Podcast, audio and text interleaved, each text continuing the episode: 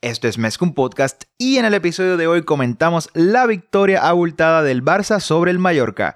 Mezcum Podcast comienza ahora.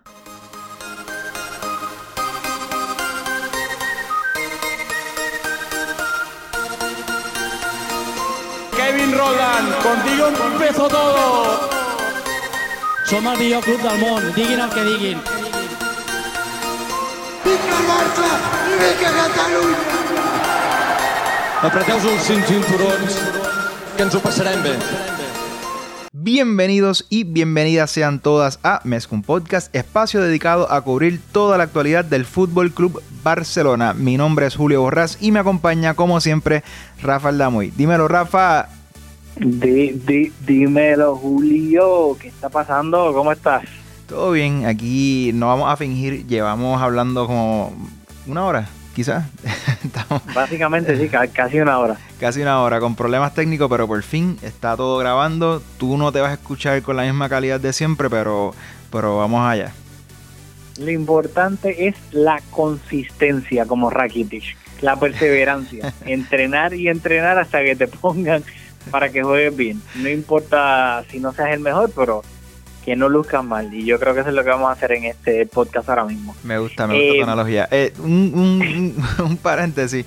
Mi esposa está viendo el certamen de Miss Universe, así que es posible que escuchen gritos, pero le aseguro que todo está bien. no ganó Puerto Rico. si ella todavía no lo sabe. Eh, así que nada, ya sabes, si escuchan gritos, pues eso, no pasa nada. Eh, pero vamos a lo que vino rápido. Eh, vamos a discutir el partido del Barcelona por la jornada número 16 contra el Mallorca. Eh, el Mallorca visitaba al Barcelona en el Camp Nou y Valverde salía con la siguiente alineación. Marca André Ter en la portería, defensa de cuatro, Firpo de lateral izquierdo, Lenglet y Piqué pareja de centrales, Sergi Roberto de lateral derecho, mediocampo de tres, Sergio Busquets de medio centro, Frenkie de Jong de interior derecho y Rakitic, la entre comillas gran sorpresa de interior derecho, arriba el tridente Griezmann, Suárez y Messi. Y en el banquillo se encontraban Arturo Vidal, Aleñá, Carlas Pérez, Bagué, Todibó, Umtiti y Neto. Se quedaban fuera de la convocatoria Ansu Fati, que diga, se quedaban en la grada, perdón, Ansu Fati, Artur, Nelson Semedo, Jordi Alba y Dembélé, los últimos tres eh, lesionados, pues ya con llevan bastante tiempo lesionados los laterales y, y Dembélé que se lesionó recientemente. Algo ¿Qué me tienes que decir de este once rapidito?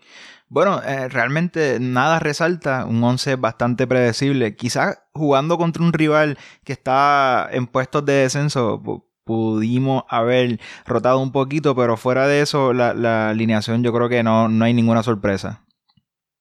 Sí, yo creo que en verdad, salvo pues, en verdad casi no sorpresas debido a las cir- circuns- circunstancias, se me trabó la lengua, eh, pues de, de, la, de las bajas que había.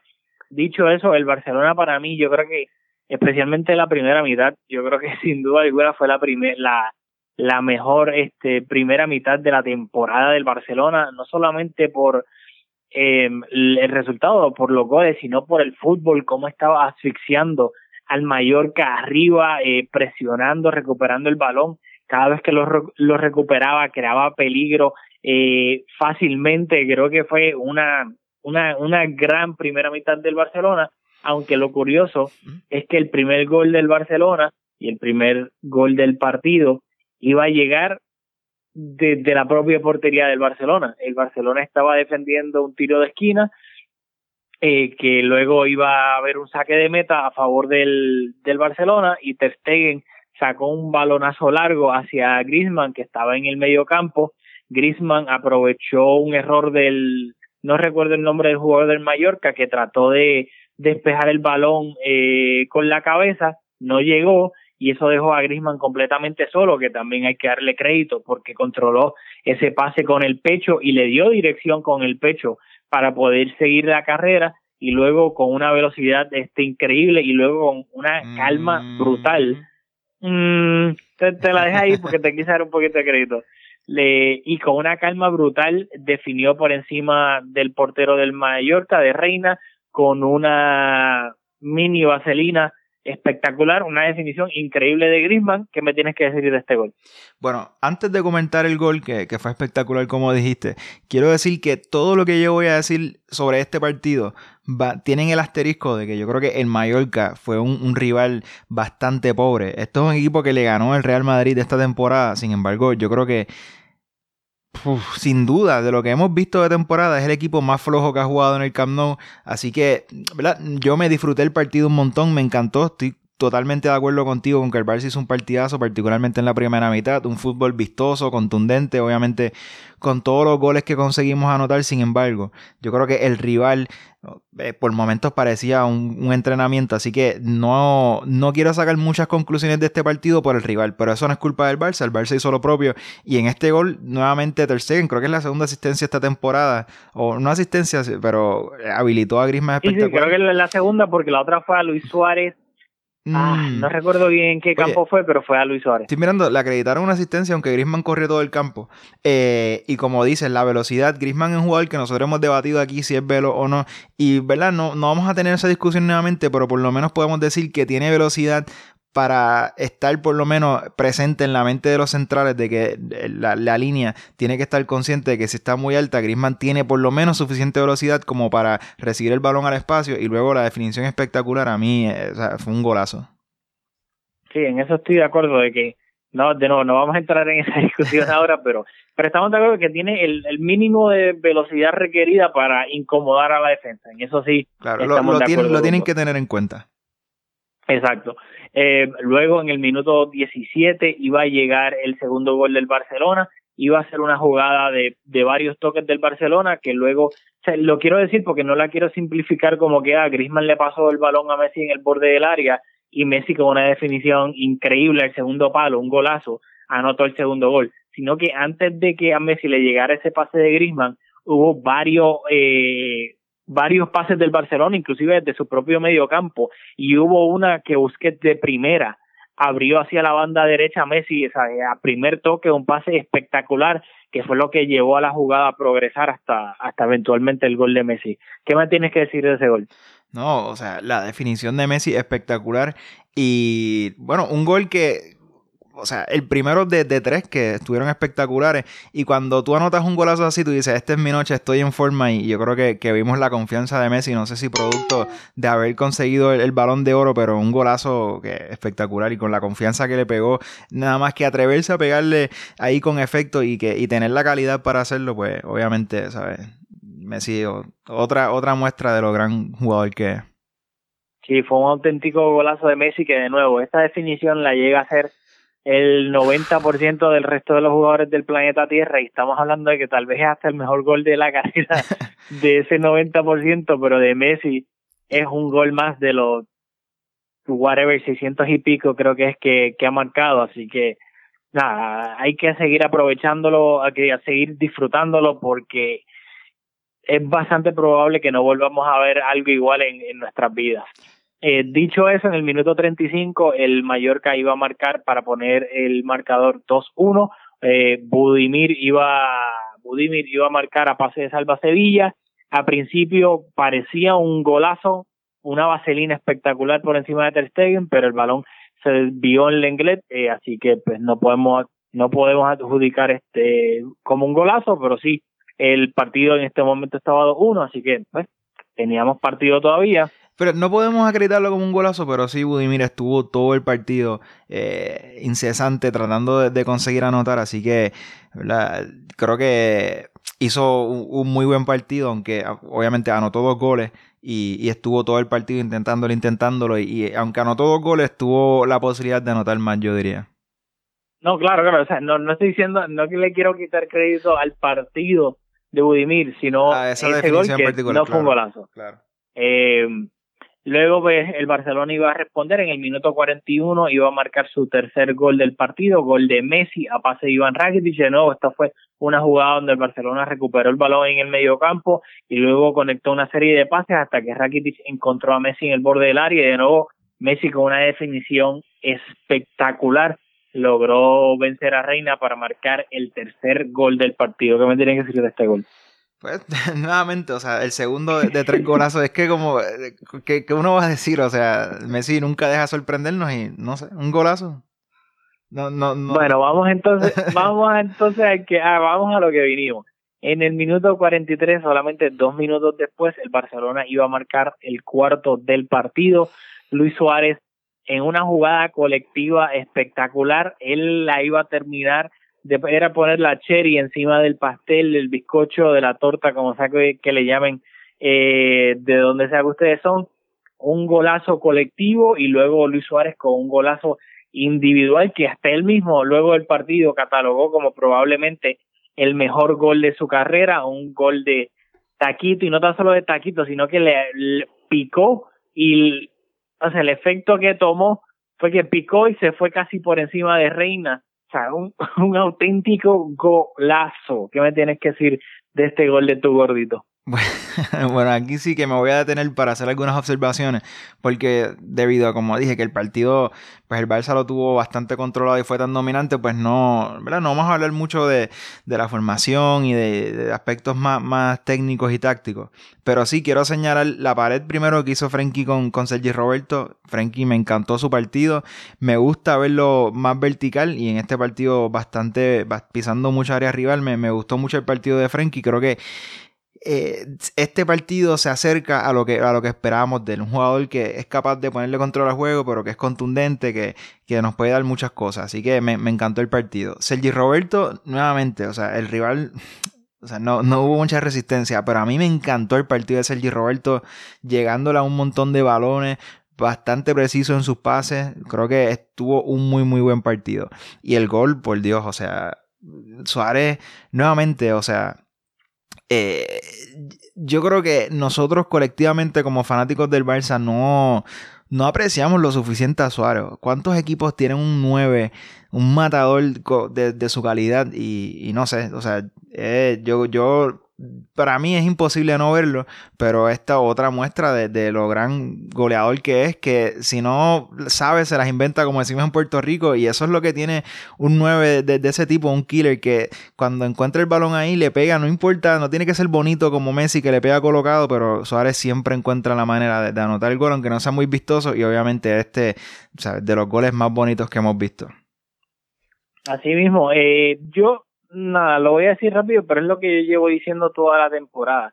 ¿Sabes? Suárez definiendo es probablemente, yo creo que sin duda alguna, él y Lewandowski tienen que estar entre uno y dos en el orden que, que pues, los quieras poner como los mejores nueve a la hora de definir. Son simplemente espectaculares. Su el repertorio de remates que tienen ambos para poder, pues obviamente, marcar tanta cantidad de goles y poner a la defensa en, o sea, la presión que le ponen a, la defensa cuando delante tienes un delantero que te puede sacar remates de todo tipo, creo que él es increíble. Mi único problema con Suárez es cuando se involucra para mí demasiado en la creación del juego. pero, si el Barcelona y el equipo, que aquí no estamos de acuerdo, Julio dice que, que Suárez se, este, no, es que te falta, bien con el equipo. te falta comentar el quinto gol. Te falta, comentar la, te falta comentar la asistencia de Suárez en el quinto gol, así que te, te voy a... No, no, exacto, sí, sí.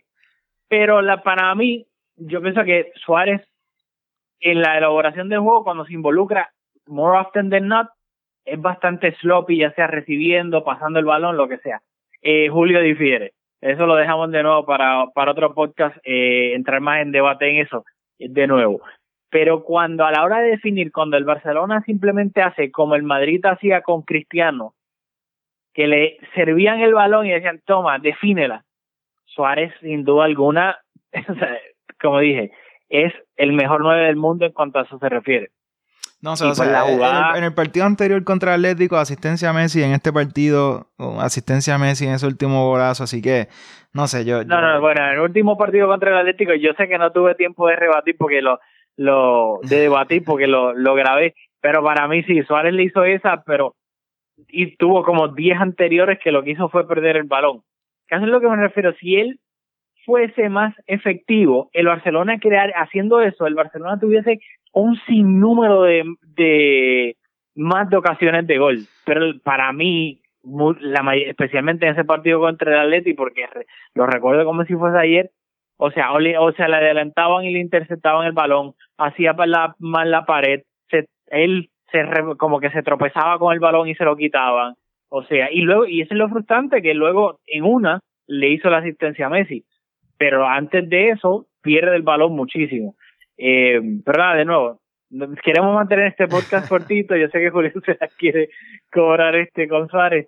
Eh, pero nada, de nuevo que decir, o sea, gol espectacular. Se acabó la primera mitad, el Barça arriba 4 a 1 y lo digo porque eh, de acuerdo a Fermín Suárez, en la primera mitad, del Barcelona, 15 balones recuperados en campo rival, 7 recuperaciones de Rakitic, 12 ocasiones generadas, un récord en la primera mitad de lo que va de temporada, y en 12 ocasiones de 8 jugadores distintos, eh, do- 12 ocasiones de 8 jugadores distintos del Barça.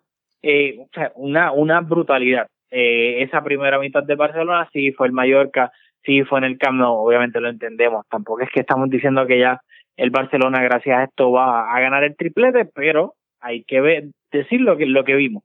También Sí, claro, haciendo o sea, la salvedad de, de rival. El Barça no es responsable de- del nivel del rival y, y tienes un rival de Eh, El bajo Barça nivel, hizo pues, lo que- pues- pues, exacto, se espera que, que, que, que seas contundente y, y clara en la victoria y eso fue lo que hizo el Barça. Exacto. Y Si más cuando, sin, rota- sin ring- rotaciones ni nada, o sea, con el equipo más fuerte posible ante un rival débil, pues era de esperarse que, que lo raro sería que, que el, que el partido hubiese sido más reñido. Exacto, si a ti te ponen una chata en, bo- en boxeo lo- y, y lo noqueas en el primer round, hiciste lo que tenías que hacer por lo menos.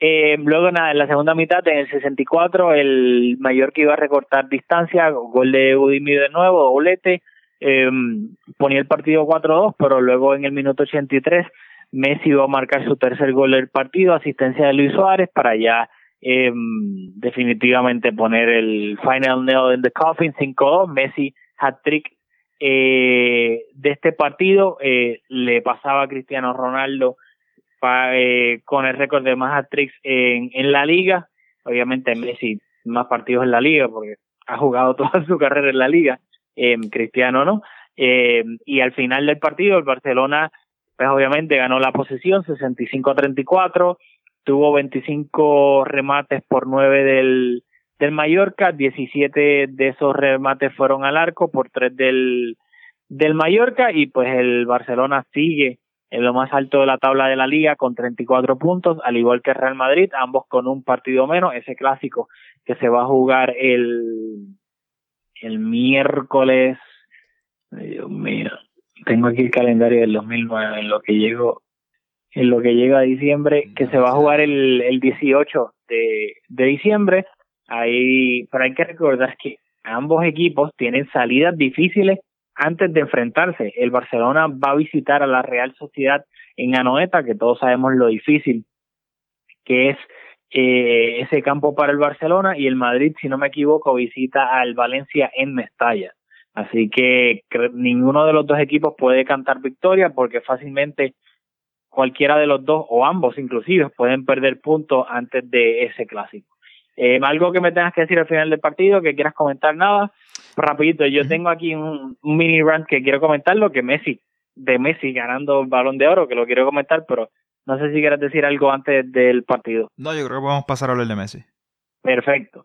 Bueno, pues también en esta semana Messi ganó su sexto balón de oro, rompiendo ese empate que tenía con Cristiano Ronaldo. Ahora Messi es el que más balones de oro ha ganado en la historia. Yo creo que justicia divina, eh, porque Messi sin duda alguna ha sido el mejor jugador de la última década, eh, sin duda alguna. Hay que recordar que ahora el eh, antes el balón de oro, eh, o sea, el balón de oro se vota periodistas. El FIFA eh, Player of the Year son los capitanes de las selecciones y de la y los entrenadores de las selecciones. Luego se unieron, hubo un tiempo que se unieron y por ende era el FIFA Balón de Oro y ahí se votaban todos y solamente se daba un premio. Luego, creo no sé si fue hace dos o tres años, se volvieron a separar y entonces pues, se daba el FIFA Player of the Year y el The Best, como le quieran llamar, y el Balón de Oro. Y pues Messi ya está, había ganado el FIFA, el The Best, correspondiente pues a esta temporada que pasó. Eh, y ahora el balón de oro, que eran los periodistas solamente, pues también lo ganó y ya tiene seis.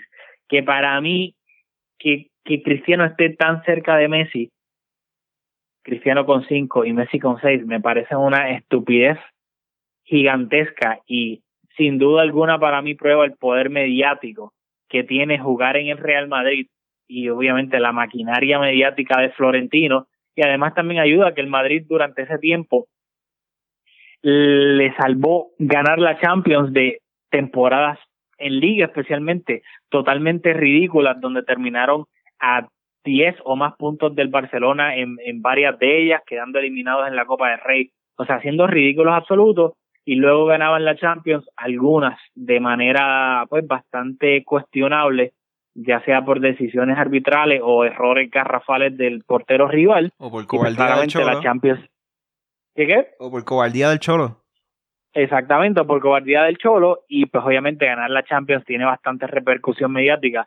Pero hemos visto que eh, no es casualidad. Cristiano Ronaldo se va del Real Madrid y Cristiano Ronaldo, o sea, no, es, no, ha ganado ni un solo premio individual de UEFA Player of the Year, del de Best, el Balón de Oro, nada. Ahora, y creo que merecidamente en este Balón de Oro, ni siquiera estuvo en el podio de los tres mejores. O sea, la temporada pasada de Cristiano Ronaldo fue y a nivel individual, sí, la, la Juve ganó la Serie A, pero a nivel individual él ni fue el mejor jugador de la Serie A. O sea, no fue ni el mejor goleador de la Serie A. O sea, por favor, que, que creo que es justo que no estuviese ni en el podio de los top 3, pero creo que deja ver claramente que hace mucho frío fuera de la maquinaria mediática del Real Madrid. Y creo que él para él lamentablemente se está dando cuenta a la mala de que muchos de esos balones de oro lo ayudó un montón jugar para el Real Madrid. Bueno, yo creo que para hacer un comentario breve por la misma línea, yo soy, yo creo que yo soy bastante objetivo evaluando jugadores del Real Madrid. Por ejemplo, yo no tengo problema en decir que Casillas eh, tenía bastante más nivel que, que Víctor Valdés, salvo esa última temporada de Valdés que se lesionó, que, que estaba probablemente entre los mejores arqueros del mundo. Yo creo que no tengo problema en decir que después de Avidal, Marcelo ha sido mucho mejor que todos los laterales izquierdos que hemos tenido. Y hasta que Jordi Alba, algunas temporadas, tuvo un nivel increíble y Marcelo bajó. Pero, o sea, lo que quiero decir con esto es que a mí no me pesa decir que hay jugadores que en posiciones, la misma posición que el Barça, tienen, están mejores. O sea, yo, yo no tengo ningún problema con eso. Y tampoco tengo problema con decir que Cristiano es un grandísimo jugador. O sea, probablemente en la historia del fútbol están entre los mejores cinco jugadores. Es un, es un caballo, como decimos en Puerto Rico.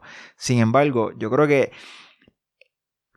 Messi y Cristiano se han empujado y a la gente ha, pecado de juntarlos como que Messi y Cristiano, ponerlos en un nivel por encima del resto. Y yo creo que eso es bastante injusto con Messi. Yo creo que entre Messi y Cristiano hay una diferencia bastante grande y luego entre Cristiano y el resto hay eh, hubo una diferencia cuando estaba en su pick bastante grande también entre el resto. Así que ¿verdad? Yo creo que se hace justicia en que Messi termine su carrera con más balones de oro. Me, me- no me gusta que estén tan cerca como tú dices. O sea, yo he seguido la carrera de Cristiano desde el Manchester United. Lo he visto jugando en dos ocasiones en vivo. Y realmente no, no creo, no, no veo cómo alguien puede pensar que, que Messi y Cristiano están al mismo nivel. Así que me alegra que, que se haya hecho justicia. Sí, y qué bueno, to- totalmente de acuerdo. Y, y eso es lo que yo siempre tengo, este, eh, tú he tenido, tú, o sea, y tendré esta pelea, y ese es el punto, no es quitarle méritos a Cristiano, porque sí, o sea, Cristiano Ronaldo es uno de los mejores goleadores de la historia, un goleador histórico, o sea, espectacular, increíble. Pero es que simplemente tú no puedes compararlo con Messi, y esa era mi pelea siempre, cuando no, que sí, disfrutemos a Cristiano y a Messi, los dos son de esto. No, porque al tú, equipo, como tú dijiste, al tú poner a Cristiano en el mismo nivel que Messi, estás errando, porque Cristiano jamás y nunca ha estado al, al mismo nivel de Messi. Messi es un jugador que cualquiera que sepa un poco de fútbol, sabe, no tiene que ser ni tu jugador favorito, pero cualquiera que sabe un poco de fútbol sabe que Messi es un, un, jugador tocado por una varita de, de magia. O pues, yo no lo voy a repetir aquí todas las cosas que Messi hace bien, no tan solo marcar goles. Por ende, cuando me irritaba, cuando decía, no, este, eh, no, no peleen, disfrutemos a estos dos animales, este, no, para alguien Cristiano puede ser mejor y para otro Messi puede ser mejor. No. O sea, para nadie Cristiano puede ser mejor que Messi. si tú sabes de fútbol un poco.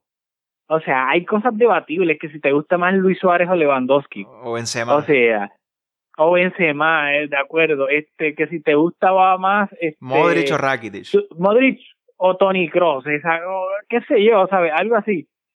Pero, o Lam o Carvajal, qué sé yo, o lo que sea. Inclusive, o Laco Ter de lo más reciente. Pero Messi simplemente es muchísimo mejor jugador que Cristiano Ronaldo. Lo fue, lo es y lo será. Eso no es discusión alguna. Por ende, creo que qué bueno que se hizo justicia y eso era mi biggest pet peeve de que, o sea, claro, como Cristiano estaba en el Madrid, como estaban ganando Champions y él estaba marcando goles, porque claro, Cristiano es un goleador brutal, pues la gente, y especialmente la gente del Madrid, pues no eh, poniéndola al mismo nivel de Messi, cuando en la vida Cristiano ha estado en el mismo nivel de Messi, y al final el tiempo pone a cada cual en su sitio que eso es lo que más satisfacción me da. Al final del día, el tiempo pone a cada cual en su sitio. Eh, yo, yo creo nada, que, pues, es voy que a- un poquito para, para moderar esto un, un poquito. Yo creo que está haciendo énfasis en lo de goleador porque yo creo que para ti es importante, ¿verdad? Hacer entender que, que Cristiano, eh, ¿verdad? No es muy polifacético, pero hay que decir que en el comienzo de su carrera, particularmente cuando jugaba en Manchester, era un extremo, o sea, único, súper peligroso, la físicamente con unas cualidades espectaculares, técnicamente el regate que tenía. Era, yo no recuerdo un extremo que, que, que causara tanto miedo en la defensa, así que, ¿verdad? Es un jugador que evolucionó, se convirtió en, en un goleador, pero al principio de su carrera, o sea, yo creo que su legado va a ser de goleador, pero no podemos olvidar esos años que jugó de extremo, que realmente era un, o sea, un terror jugando por las bandas. No, sí, estoy de acuerdo, pero a- al final del día, lo que lo ha llevado a pelear, entre comillas, con Messi fueron sus goles. Claro, ¿sabes? pero, pero cuando era Y- ese jugador increíble- desequilibrante en el Manchester, ganó un balón de oro también, así que, vamos. Sí, sí, exacto, pero ganó uno, Sí, sí. no cinco. O sea, el- el- los balones de oro que ganó para estar, entre comillas, al nivel de Messi, fueron por sus goles. No por ser que estoy de acuerdo, sí, el cristiano del, del, del United, eh, del Sporting, yo no lo vi en el Sporting. Eh, sí me recuerdo bien el Cristiano en el 2006, el 2004 Eurocopa, 2006 en el Mundial, era el mismo Cristiano rápido, regateador y sin mucho gol. Porque ese Cristiano, si tú me dices a mí en el 2006 que Cristiano iba a terminar siendo la bestia goleadora que terminó siendo, en el 2006 cuando se iba solo y fallaba unos goles que tú decías, qué malo es definiendo, yo me hubiese reído en tu cara porque la transformación fue, o sea, ridícula, de una buena manera para él. Pero a lo que me refiero es que en- enfatizo tanto en los goles porque los goles fue lo que lo llevaron a, entre comillas, competir con Messi por ese top mundial y los balones y los fi- de oro y los FIFA de vez. Ok, pues nos hemos Eh, extendido un montón y, y ya tenemos que ir terminando, pero yo tengo otro pet peeve y no quiero dejarlo pasar, porque este, este me- lo tengo bien adentro. Tíralo, tíralo. Y tú me vas, yo con la fecha soy malísimo y Messi ha ganado tantos premios que, que se me escapa cuál fue el año. El año, o sea, yo soy una persona que mi jugador favorito de todos los tiempos del Barça es Xavi. Yo soy enamorado de Xavi. Creo que en algunas temporadas era un jugador incluso más importante que Messi. Messi era considerablemente más determinante, pero creo que para el Barça, Messi era, eh, Xavi era un jugador más importante en, el esquema, en el- o sea, para el equipo Xavi pesaba más aunque Messi era el que terminaba todas las jugadas. Pero yo jamás pensé que el balón de oro, Xavi era merecedor de él, porque lo, lo que hacía Messi era un jugador único, era el mejor jugador del mundo, aunque Xavi me parecía el más importante. Pero la gente que dice que hubo uno de esos premios que era para Iniesta, o sea, eso, eso me, me molesta igual o más que cuando la gente piensa que, que Cristiano ha merecido algunos premios que Messi ganó. No, o sea, yo estoy de acuerdo. Para mí, y de nuevo, es que lo, el problema con el fútbol y los deportes en sí es que la gente, la mayoría, se dejan llevar por, ¿cómo te digo? Por momentos los más llamativos. Y en ese 2010, cuando la gente, ah, que, que Messi se, se lo ganó y se lo merecía Iniesta. Iniesta estuvo lesionado casi todo el 2010, especialmente la primera parte del 2010. Luego, claro, era año de mundial. Tuvo un gran mundial, pero de la misma manera que tuvo un gran mundial, Pilla tuvo un mundial igual o mejor que el de Iniesta y nadie estaba pidiendo el balón de oro para David Villa. El Iker tuvo un mundial espectacular. Nadie estaba pidiendo el balón de oro para, para Iker por un mes bueno. Y Xavi, de principio a fin, tuvo muchísimo mejor año que Iniesta. Y yo estoy de acuerdo, para mí, sí, entre comillas, que yo no creo como quiera que Xavi se merecía el balón de oro por encima de Messi en el 2010. Pero si tenías que escoger uno de los dos, yo creo que sin duda alguna era Xavi por encima de Iniesta. Sí, estoy de acuerdo. Así que, bueno, no hay mucho más que discutir. Con eso, pero es que gente dice lo de Iniesta con mucha convicción y quería, y quería mencionar Claro, pero es que te lo dicen porque ¿qué hizo Iniesta? Marcó el gol de que le dio a España su primer mundial en la historia en tiempo extra. O sea, que esa imagen fue tan poderosa que le come la mente a muchas personas. De acuerdo. Pero no, o sea, si no es por David Villa, España ni siquiera llega a la final, ni siquiera llega a las semifinales. Eh, eh, nada, eh, dicho eso, hay que recordarle a todo el mundo, si no es que ya lo saben, que el Barcelona juega este martes. Hay Champions, la última jornada de la fase de grupo. El Barcelona visita al Inter en San Siro, el Barça ya está clasificado, así que veremos. No, bueno, ya está clasificado primero, porque si estuviésemos clasificados, pero no primero, eh, fuese un partido que tomaríamos con bastante seriedad, pero al estar clasificado primero, pues. Así que yo espero que ojalá Valverde rote y rote bastante, porque aquí sí que te digo yo que yo lo voy a criticar, pero hasta que lo despidan, si llega a poner a alguien del cual no tenemos sustituto ahora mismo, antes de visitar a la Real en Anoeta y de recibir al Madrid en el Camp Nou, dos partidos importantísimos de liga.